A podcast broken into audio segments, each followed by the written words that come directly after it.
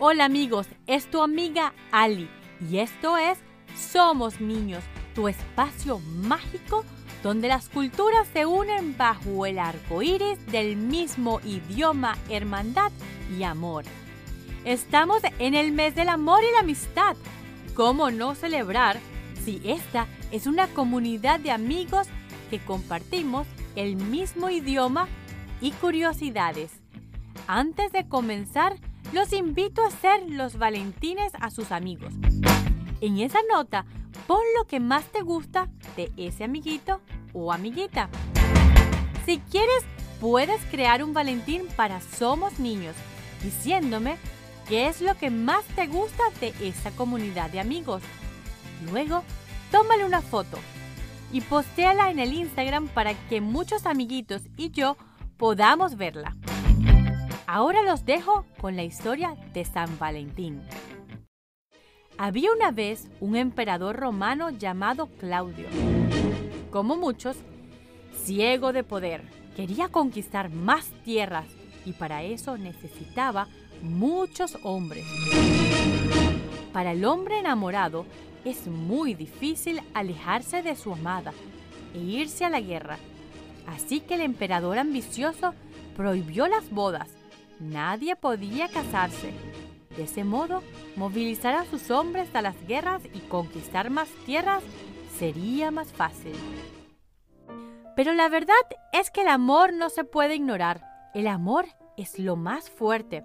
Los hombres y las mujeres sabían eso, y más que nadie, un sacerdote de Roma. Su nombre fue Valentín. Él se negó a cumplir esa orden y casaba a las parejas a escondidas, convirtiéndose en el patrón del amor. Cuando el emperador Claudio II se enteró, mandó apresarlo. Una vez preso, conoció a la hija del juez de la prisión, quien era ciega. Algunos contaron que él se enamoró de ella y oró mucho a Dios porque ella viera antes de su ejecución. Cuando el último día llegó, Valentín le entregó al juez una nota para su hija. Ella, cuando la abrió, pudo leerla, demostrando así que el amor es más fuerte, logrando el milagro que él tanto rezó a Dios por su amor. Así fue como este milagro convirtió a Valentín en San Valentín. Y en el 496, el Papa Gregoriano eliminó la celebración de una fiesta pagana en Roma que hacía honor a la fertilidad para dar comienzo a la celebración del Día de San Valentín. Y como es una fiesta muy linda, a muchos países les gustó y se unieron a la celebración. Y hasta hoy, 2022, seguimos celebrándola. Agradezcamos por nuestras amistades y vamos a disfrutarlas, porque quien tiene un amigo, tiene un tesoro.